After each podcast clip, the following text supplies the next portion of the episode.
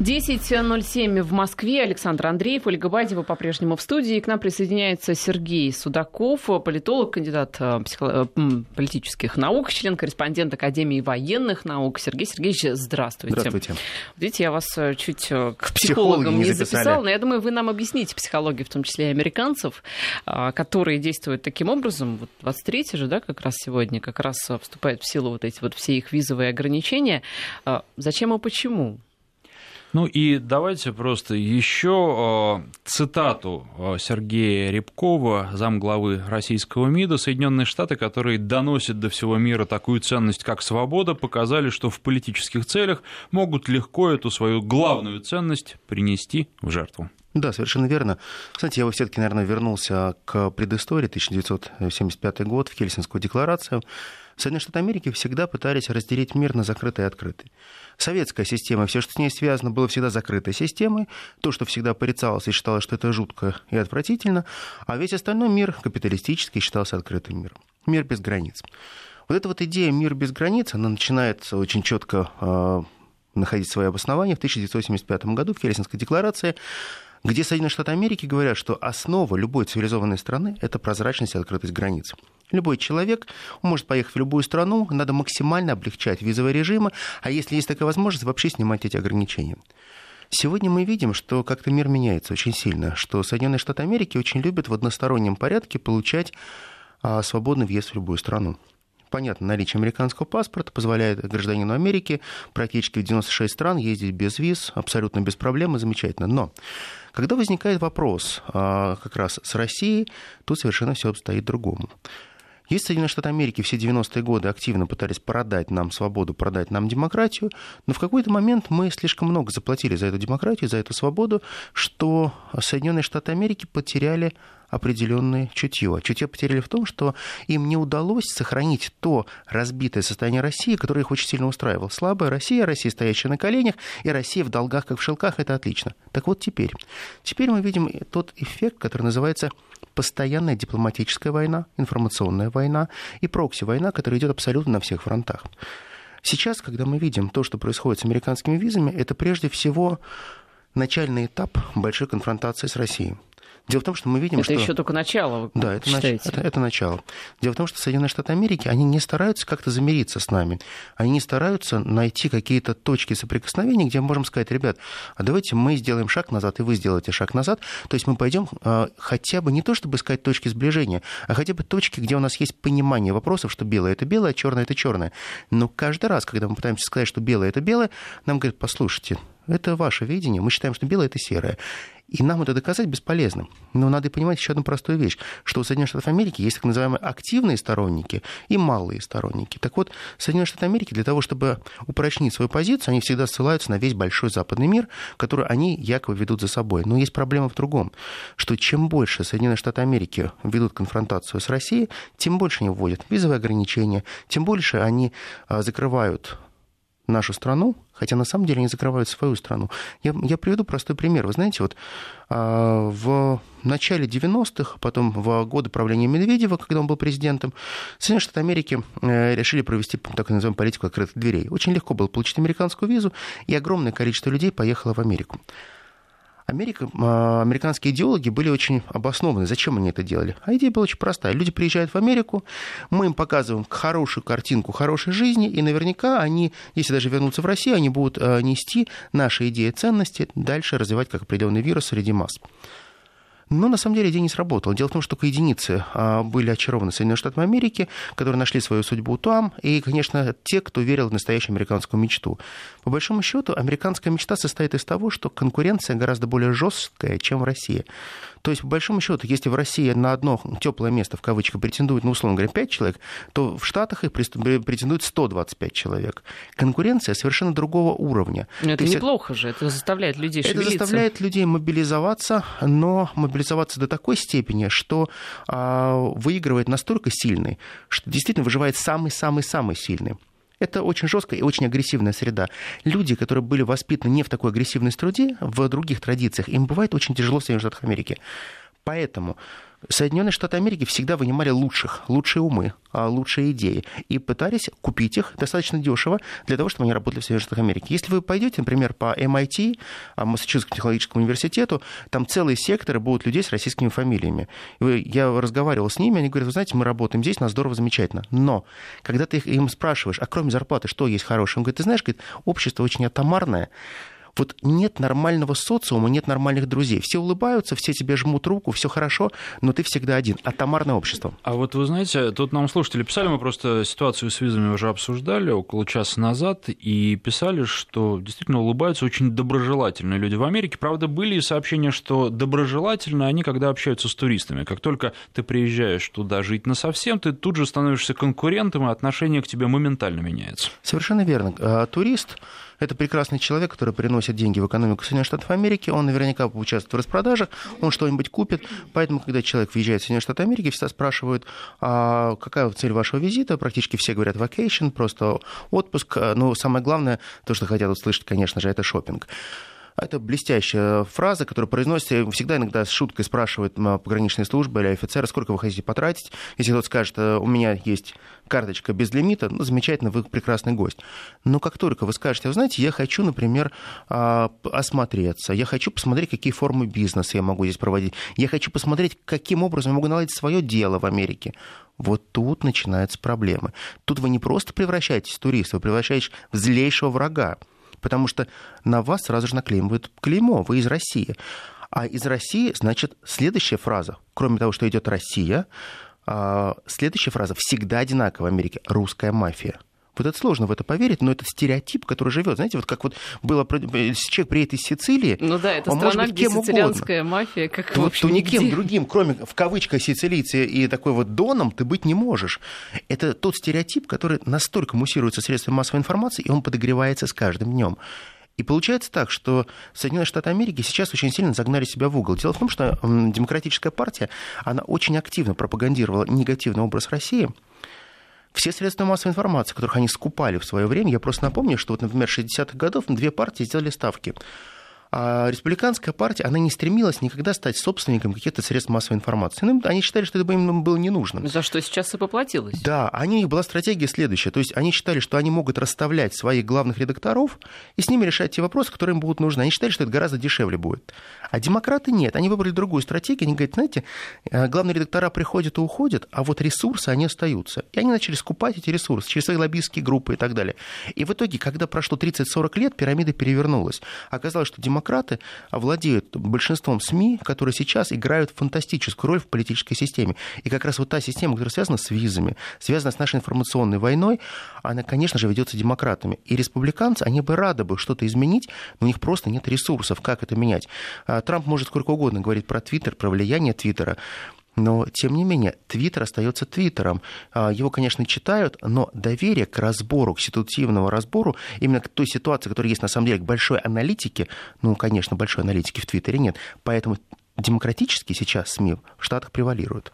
А что касается вот этой истории о том, что у нас стало меньше сотрудников, и поэтому мы не можем давать визы, а лукавят американцы? Или действительно они настолько негибкие, что не могут приспособиться и работать больше?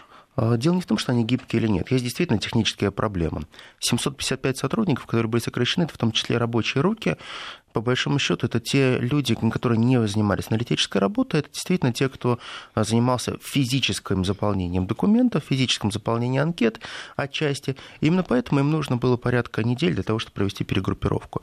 Отчасти, конечно же, они правы, потому что технические сложности у них возникли. Но говорить о том, что они колоссальные, катастрофические, говорят о том, что 180 дней необходимо там для того, чтобы полностью перестроиться, а ожидание визы нужно 86 дней, как они сказали, конечно же, нет. Вот это как раз уже контрмеры. Потому что, понимаете, в чем дело? Дело в том, что а, любое посольство, любые консульские службы, они очень адаптивны. Если у тебя сокращают твой штат, то ты примерно понимаешь, какие алгоритмы у тебя действия для того, чтобы ты можешь возобновить эту работу, чтобы все работало более-менее так, как нужно. Я полагаю, что они могли бы сделать ожидание порядка 20 дней, но не 86 дней. А вот те 86 дней, которые появились, это, конечно же, вопрос о санкциях, которые применяются уже к российским гражданам и делается для того, чтобы прежде всего создать определенный определенный так называемый негатив в преддверии выборов президента Российской Федерации. То есть это опять так называемая дрессура той либеральной оппозиции, которая существует. Говорит, посмотрите, мы могли с вами свободно общаться, мы могли раньше ездить, а вот что происходит теперь? То есть тогда и сейчас. То есть так называемая политика сейчасности, которую до сих пор проводят американские спецслужбы, американский госдеп. А у нас срочное сообщение. В Нижнем Новгороде сотрудник Горьковского автомобильного завода устроил резню на территории предприятия. Трое человек убиты, двое находятся в больнице. Нападение было совершено в литейном цехе. При задержании преступник оказал сопротивление.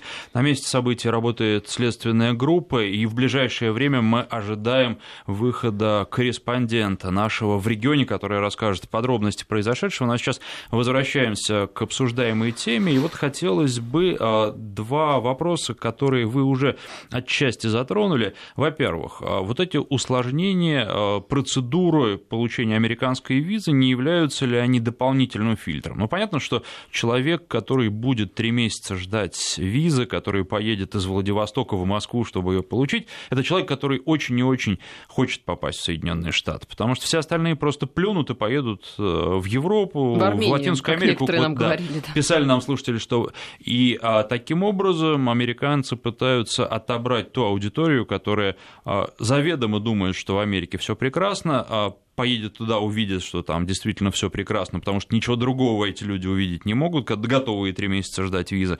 И потом приедут и действительно будут агитировать за Америку и а, выступать в качестве вот такого проводника а, идеи о том, что Америка идеальная страна. И второй вопрос, который касается упомянутой уже либеральной оппозиции, а, нет ли у вас ощущения легкой паники в рядах либеральной оппозиции, потому что в складывающихся условиях либеральная оппозиция становится ну, просто не нужна.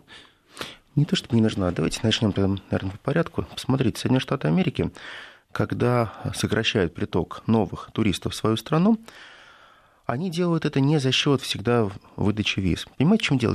Вот посмотрите правила получения визы. Что такое виза Соединенных Штатов Америки? Это всего лишь право на въезд в Соединенные Штаты Америки.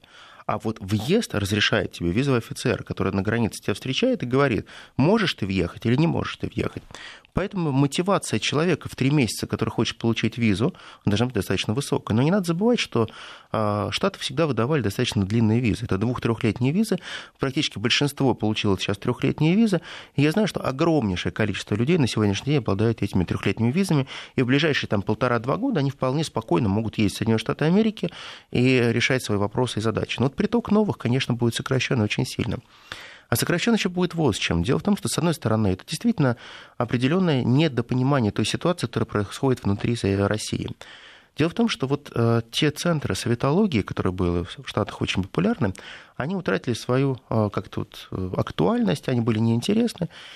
И только, наверное, последние лет 5-7 начали возобновляться так новые центры исследовательские, которые начали готовить в кавычках путинистов, так называемых это людей, которые занимаются особенностью развития политической системы Российской Федерации на современном этапе, если полностью сказать название. А что они делают? По большому счету, они через нашу либеральную оппозицию узнают все новости. То есть они узнают, а как обстоят у нас дела. И в этом плане получаются определенные перекосы. То есть, по большому счету, наша либеральная оппозиция, которая очень сильно гордится своими связями с Западом, она, конечно же, их информирует всегда. Для этого, в общем-то, и нужна оппозиция, потому что у нас оппозиция никогда не была самостоятельной, она всегда имела западный окрас, западную привязку.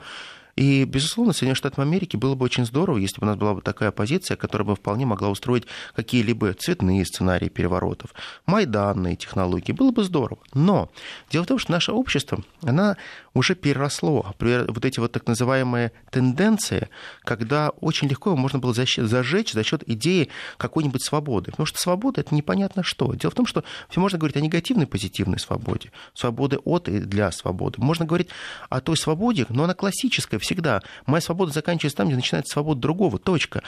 А свобода и распущенность – это разные вещи. Так вот, западный мир в последнее время он стал подменять два понятия. Свободу стал подменять распущенностью. Вседозволенностью. Да, или вседозволенностью.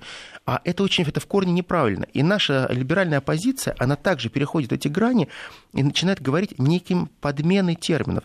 Так вот, Соединенные Штаты Америки, которые сейчас делают ставку на эту оппозицию, они очень сильно ошибаются. Они полагают, что вот... А вот они делают ставку или они уже постепенно от этой оппозиции отказываются, потому что а. начинают понимать, что не работает она? Дело в том, что Соединенные Штаты Америки, они действуют достаточно шаблонно. То есть у них одна стратегия, но в рамках этой стратегии разные тактики.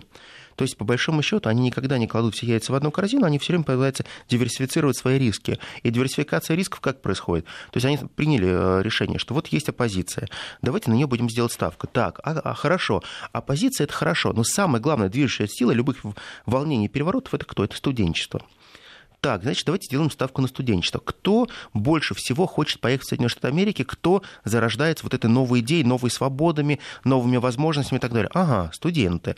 А давайте будем делать так, чтобы мы будем создавать в том числе так называемые прозападные типы образования, которые можно было бы создать.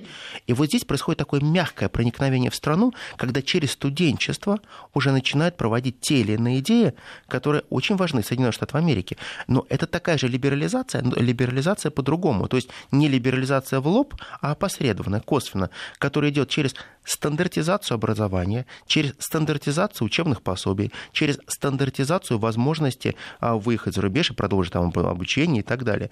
Ведь посмотрите, вот а, все мыслители Соединенных Штатов Америки, современные в Госдепе, они что говорят? Что наша ставка, вне зависимости, арабская эта страна или постсоветские страны, эта ставка всегда на студенчество, потому что они являются основной движущей силой будущих революций. И я полагаю, что они не в целом не отказались от а, такой околделой поддержки либерализма а, в России. Они понимают, что это не пройдет, но точечные вливания они будут делать, и, скорее всего, они это будут делать так же, как они это делали в других странах они будут финансировать тех или иных, так называемое преподавательское а, сословие, которое будет нести их идеи и идеалы для молодого поколения. Так что в целом от идеи либерализации России они, конечно, не отказались. Мы продолжаем а, следить за новостями из Нижнего Новгорода. Вот а, подробности приходят тройного убийства в этом городе. По данным Следственного комитета, совершено оно было на почве ревности. Ножом мужчина убил троих человек, ранил еще двоих. Уже Следственный комитет комитет возбудил уголовное дело по двум статьям. Это убийство и причинение тяжких телесных повреждений. А, продолжение этой истории, а, подробности истории последуют. Мы ждем а, включения нашего корреспондента уже вот в ближайшее время. Ну а пока возвращаемся к разговору. Ну вот смотрите, значит, теперь визы выдают только в Москве. Угу. Всего же у нас четыре консульства, да, ну, четыре американских представительства в России. Зачем? Три представительства ну, да, и, визы, и, и, посольство. И посольство. Зачем, собственно, да, функции вот этих троих? А, консульства остались, а, но они остались э, не для того, чтобы выдавать э, визы. Это на самом деле атовизм, я такой первый раз вижу. Дело в том, что консульство, оно всегда так или иначе помогало гражданам, она поэтому по географической принципу была так разбросана по России. Безусловно, если вы живете на Дальнем Востоке, то 9 часов лета до Москвы, действительно, это сумасшедшая должна быть мотивация, чтобы получить визу и уехать в Соединенные Штаты Америки. Э, проще э, они делают, делают все для того, что, как они сейчас сказали, американцы, что проще, чтобы вам получить визу, получайте ее из другой страны, из третьей страны. Пожалуйста, на Украине 4 дня ожидания, да, в Киеве. Да, и они, они это делают специально, подводят. Посмотрите, как хорошо. Говорят, поезжайте на Украину, получайте там визу. Дело в том, что они сейчас расставляют определенные геополитические приоритеты. И вот за счет расстановки этих геополитических приоритетов, они же что делают? Они зарождают определенное зерно сомнения у россиян. Здесь плохо, а вот там хорошо. Где-то там можно купить э, что-то дешево и хорошо. И постоянно идет вот эта вот подмена понятий. А поезжайте в Украину, поезжайте, например, там в Грузию. А в Грузии вообще вы можете десятилетнюю визу получить. Представляете, как здорово. Вот поедете в Грузию, получите там. То есть постоянно вот эти в кавычках малые союзники Соединенных Штатов Америки начинают играть свою роль. Америка никогда ни в кого просто так деньги не вкладывает. Она вкладывает деньги, понимая, что потом эти люди должны, эти страны должны будут отрабатывать эти деньги деньги, в том числе даже тогда, когда им это нужно будет разыгрывать какие-то сценарии. Так вот сейчас, если они убирают полностью вот эти функции, они убрали их с консульств, то это действительно означает, что Соединенные Штаты Америки выбрали новую стратегию. Эта стратегия, то, что называется 2018, это стратегия, которая будет разработана под выборы.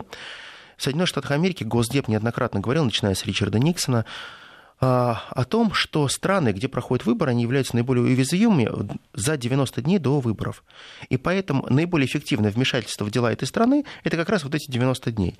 А если мы посмотрим на мартовские выборы, то это получается, что это как раз Рождество. Это вот самая удобная позиция для того, чтобы можно было повлиять на страну. То есть сделать какие-то здесь маленькие провокации, устроить провокацию на Украине, развязать там и очередной э, этап или виток вооруженного конфликта. То есть, по большому счету, у них есть 90 дней, и они сейчас плавно подводят к этим 90 дням за счет виз, за счет э, новых э, типов пропаганды, за счет обострения отношений с, с Кореей, за счет э, нового контингента, который входит в Афганистан, а он на самом деле не входит не совсем в Афганистан, а идет для того, чтобы решать вопросы в Пакистане, а это уже другие вещи. То есть, по большому счету, сейчас они начинают открывать новое кольцо анаконды для того, чтобы сжимать Россию по разным фронтам, и это все делается в преддверии выборов. А вот, тем не менее, вы уже говорили о том, что на самом деле американцы самоизолируются, и не идет ли речь о том, что они выстраивают новый железный занавес, но уже вокруг Соединенных Штатов, потому что а, в Америку приезжать будут меньше, и не только из нашей страны, потому что такая политика ведь проводится и по отношению к представителям других стран, неугодным для Соединенных Штатов. А сами американцы, они не так, чтобы легки на подъем, и а, большинство из них дальше Гавайев и не мечтают поехать. Ну, Гавайи это очень далеко для американцев. По большому счету, у них очень много других, более теплых побережий, нежели чтобы лететь в океан и так далеко. Дело в том, что американцы, у них действительно фантастически развит местный туризм, а привлечение новых иммигрантов – это была основа страны. Если вы посмотрите, вот вообще из чего составала страна, отцы-основатели, они основали очень простой принцип. Собираем лучше, строим новую страну без всяких предрассудков. То есть мы делаем, делаем свой град на холме. Знаете, вот этот град на холме перестает сиять. Град на холме возможен тогда, когда страна называется империей. И Соединенные Штаты Америки очень долгие годы по всем признакам, если мы возьмем, что такое классическая империя, она соответствовала именно классической империи с колонией и метрополией. Когда очень много зависимых государств, которые так или иначе отдавали Соединенным Штатам свои суверенитеты и кормили эту нацию. В 1823 году провозглашена была доктрина Монро. Это э, господин Монро, я помню, президент Соединенных Штатов Америки. А его идея была очень проста. А, сделать так, чтобы Соединенные Штаты Америки не влезали в дела всего мира, а занимались исключительно своим континентом, Латинским Америки и Южной Америкой. И тогда возникает такое понятие, как backyard, задний двор.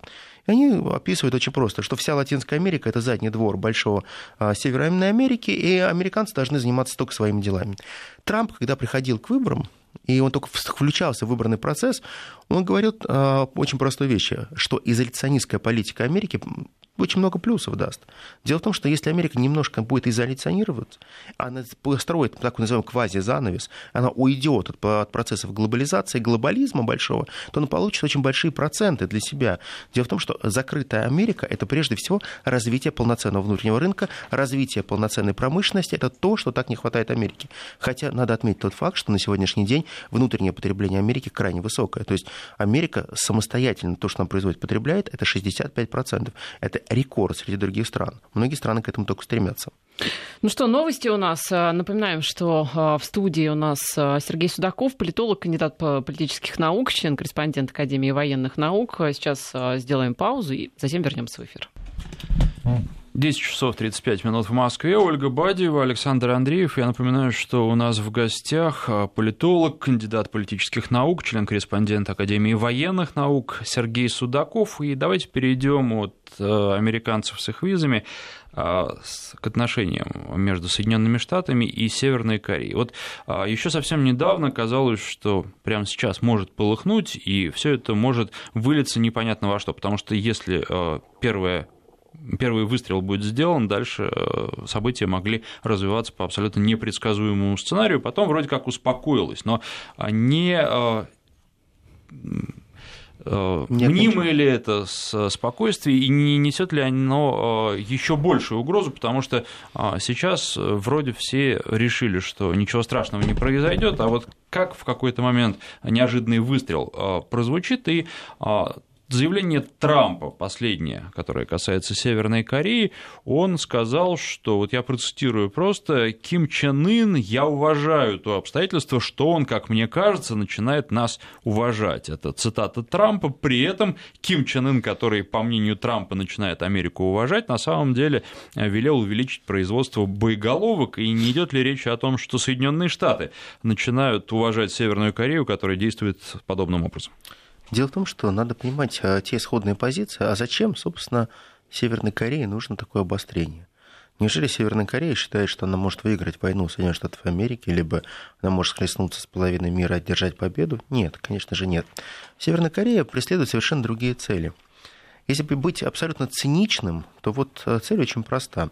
Чем больше Северная Корея запугивает весь мир, тем ближе она подталкивает весь мир не к военному решению конфликта, а по большому счету она говорит о том, говорит, ребята, откупитесь от нас, дайте нам денег и сделайте так, чтобы страна какая-нибудь, желательно Россия, стала гарантом того, чтобы господина Ким Чен Ына не повесили так, как это произошло с Адамом Хусейном.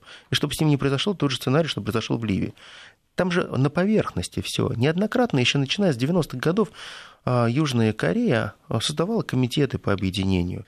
Их было очень много, этих и волн этих комитетов. И, наверное, каждый третий а, гражданин Южной Кореи, Республики Корея, они говорят о том, что, в принципе, знаете, мы готовы откупиться от э, северян даже не для того, чтобы их интегрировать в свое общество. Мы представляем, насколько это сложно, потому что мы живем в разных мирах, в разной временной парадигме. Мы живем совершенно в разном понимании реальности, какова она есть.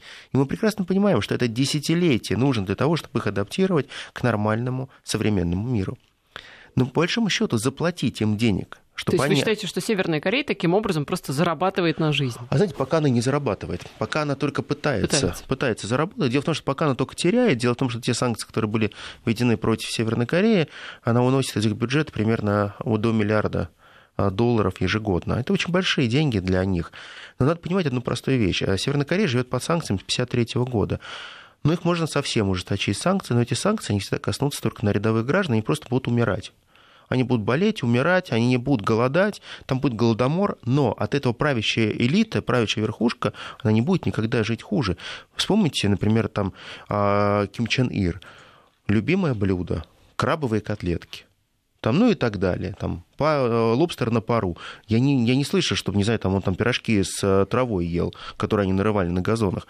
Совершенно по-другому строятся э, эти понятия этих товарищей. Они действительно... Причем говорят, что вот эти все явства поставляются как раз из Китая, который вроде бы как вот это вот luxury продукты и собирается поставку прикрыть.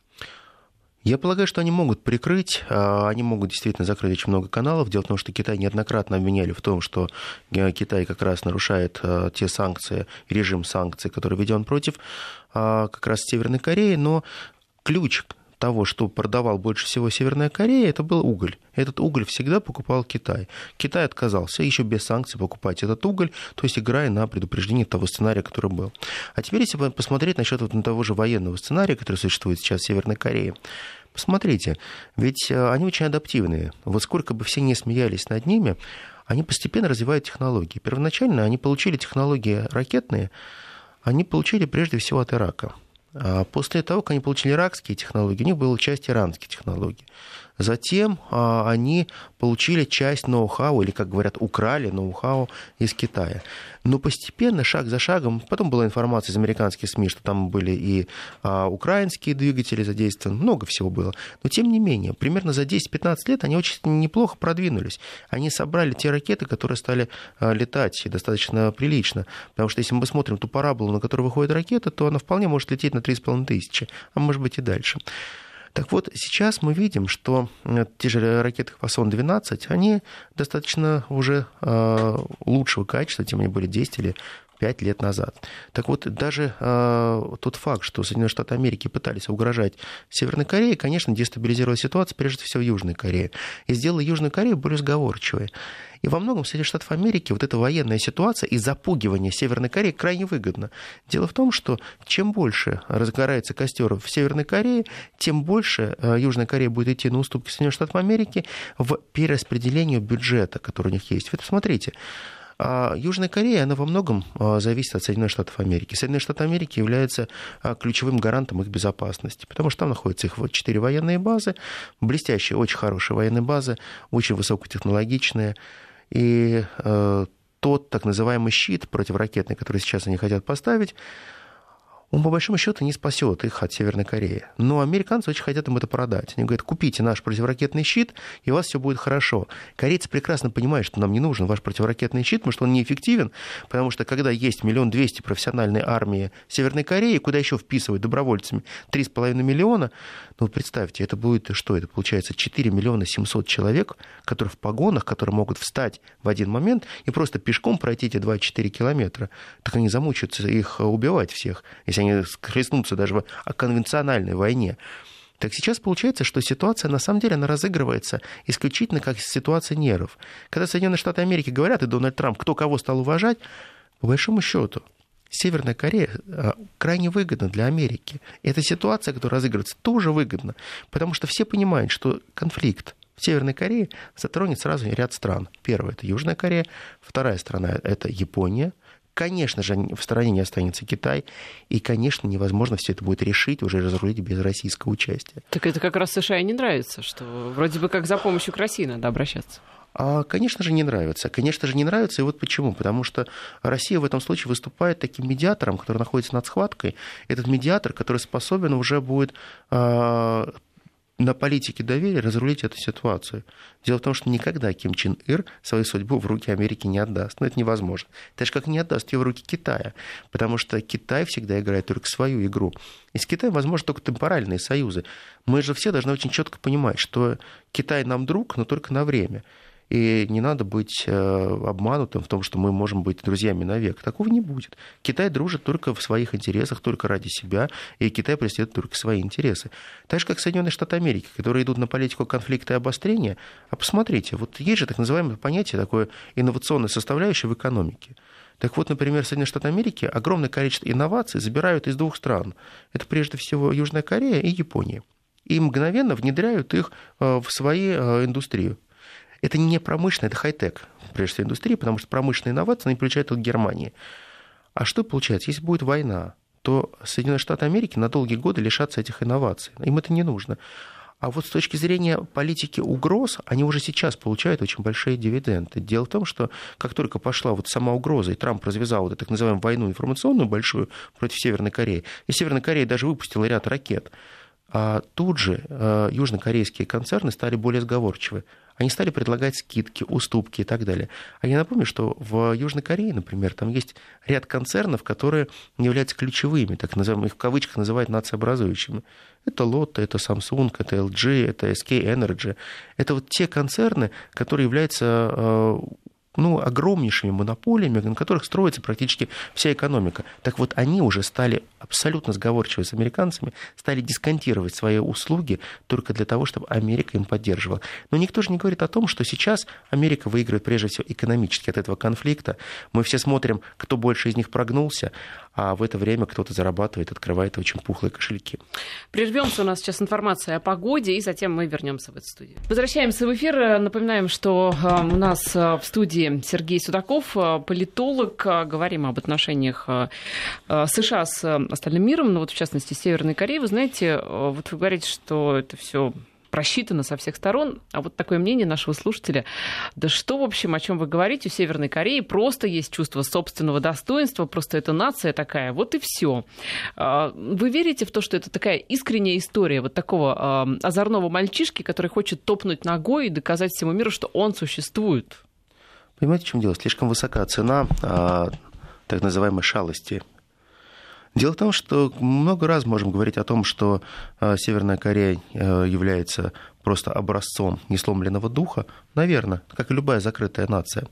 Дело в том, что вот э, когда мы говорим о различии авторитаризма от тоталитаризма, конечно, это все-таки слово «тоталия», это означает, когда полностью идет проникновение идеология даже в личную жизнь, когда нет ничего сакрального, что остается неизведанным. То есть вмешивается во все, то есть регулирует государство абсолютно все сферы. По большому счету, любой наш слушатель, который говорит о том, что там, например, хорошая жизнь или плохая жизнь, конечно, надо посмотреть своими собственными глазами и для этого сделать а, четкие выводы. Если ему позволят это сделать, увидеть то, что происходит на самом деле. Ну, вы прекрасно знаете, что, например, там а, служба 10 лет в армии в Северной Корее, вот, например, в российской армии за правонарушение можно попасть на губу, например, или вы просто можете быть штрафником, а там вас никто не будет наказывать, вам просто прибавляют один год службы. Ну, не заправили кровать, год службы. Ну, это же хорошая вещь. Зато это очень а сильно... сама служба реально 10 лет? Да, вас очень сильно дисциплинирует это. И это может растягиваться насколько угодно. То есть вы являетесь, по большому счету, э, собственником, собственности этой большой страны. А гордость можно сколько угодно говорить, но гордость только за счет оружия не бывает. А, но это, чтобы были совмещенные гордость, оружие это очень важно.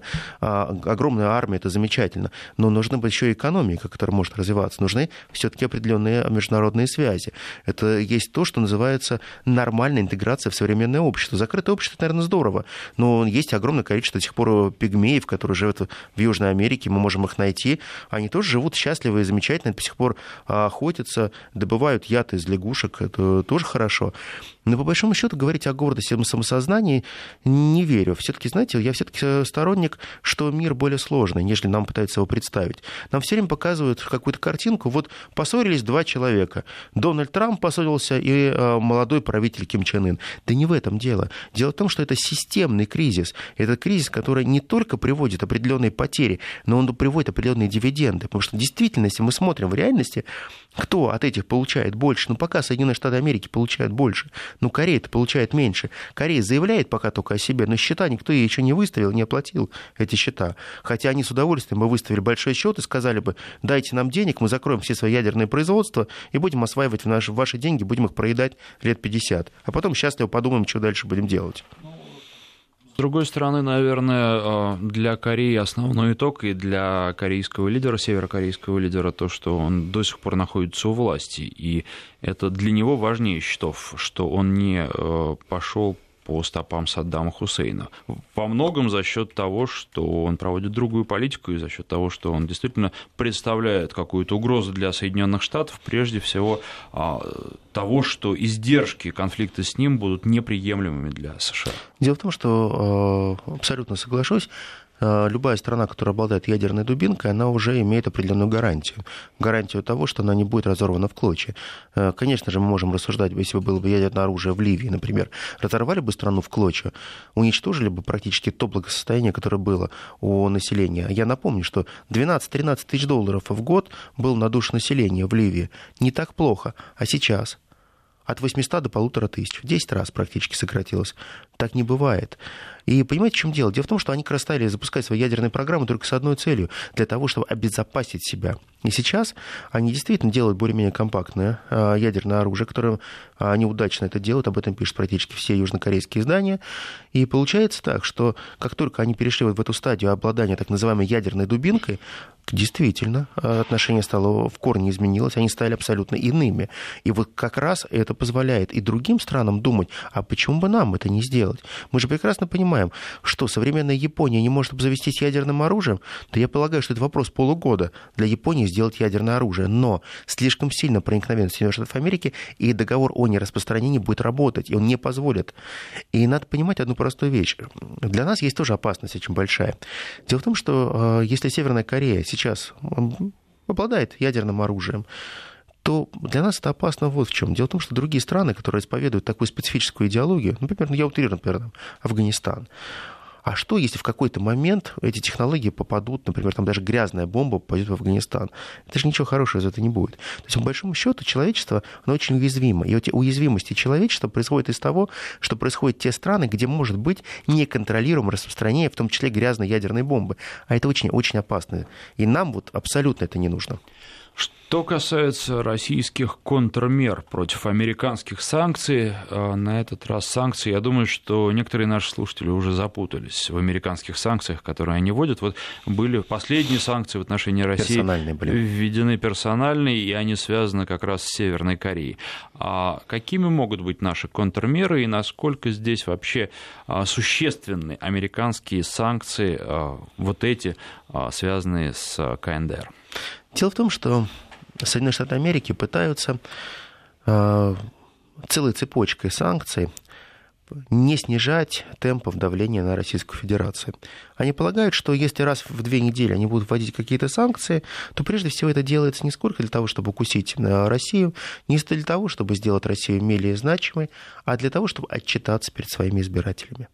Они это делают для того, чтобы можно было сказать, чтобы на слуху было постоянно слово «санкции» э, с приставкой «Трамп».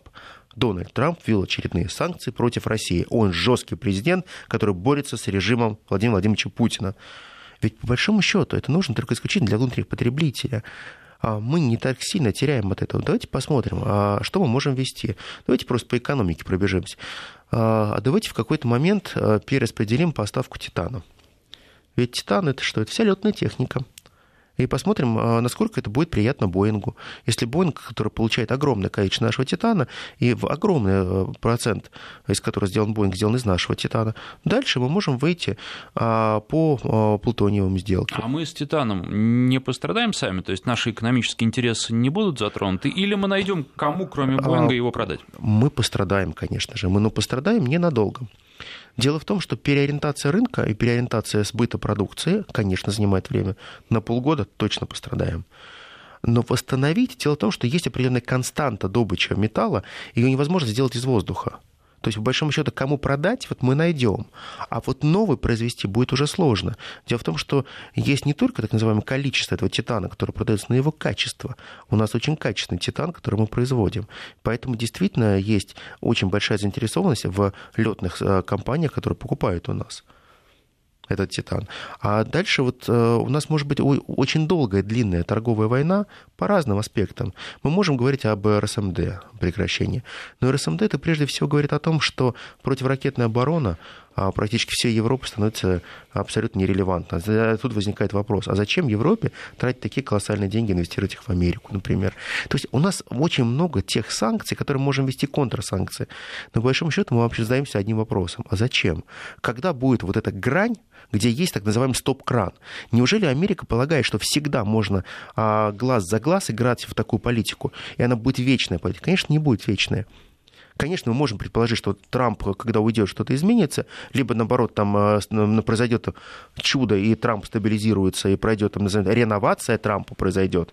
Ну, время покажет, посмотрим. И еще одна новость, которая, вы знаете, она даже в топ попадала в, у нас, но тем не менее на нее как-то очень много внимания не обратили. Рекс Тиллерсон заявил о том, что Россия поставляла оружие талибам. И я представляю себе, если бы эта новость вышла лет несколько назад. Лет пять назад. Все бы кричали, о, да, а сейчас, да, в общем, ну, поставляла, поставляла, сказал сказал, и никто особенного внимания на это не обратил. С чем это связано?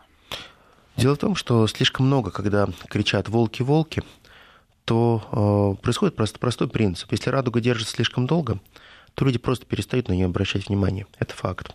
Если регулярно и каждый день говорить о том, что русские отвратительные, русские покорили весь мир, русские прослушивают весь мир, а русские хакеры избрали десятков президентов, включая американского, и вообще управляют всем миром, и мировое правительство находится в Америке, где-то вот под Кремлем, точно, где-то вот близко на Кремлевской набережной все это находится, то в какой-то момент граждане перестают это обращать, обращать на это внимание. Дело в том, что вот эта постоянная так называемая информационная война, она перешла в то русло, когда она стала замыливаться, она перестала быть интересна.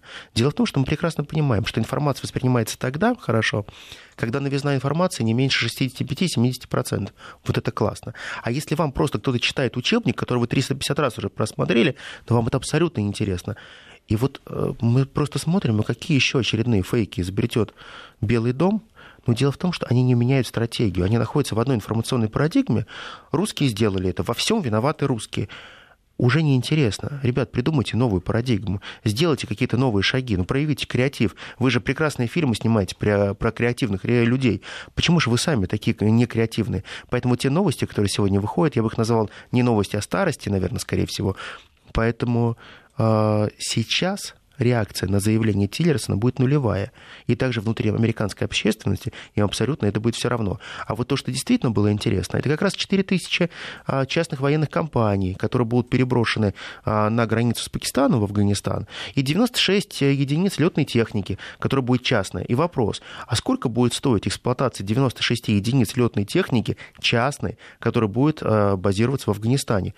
А при этом Трамп очень классно говорит, вопрос бюджета закрыт, вопрос количества нашего присутствия засекречен, и сроки пребывания в Афганистане тоже засекречены. А у меня возникает вопрос. Вот мне кажется, вот это очень хороший новостной повод, который как раз и нужно обсуждать.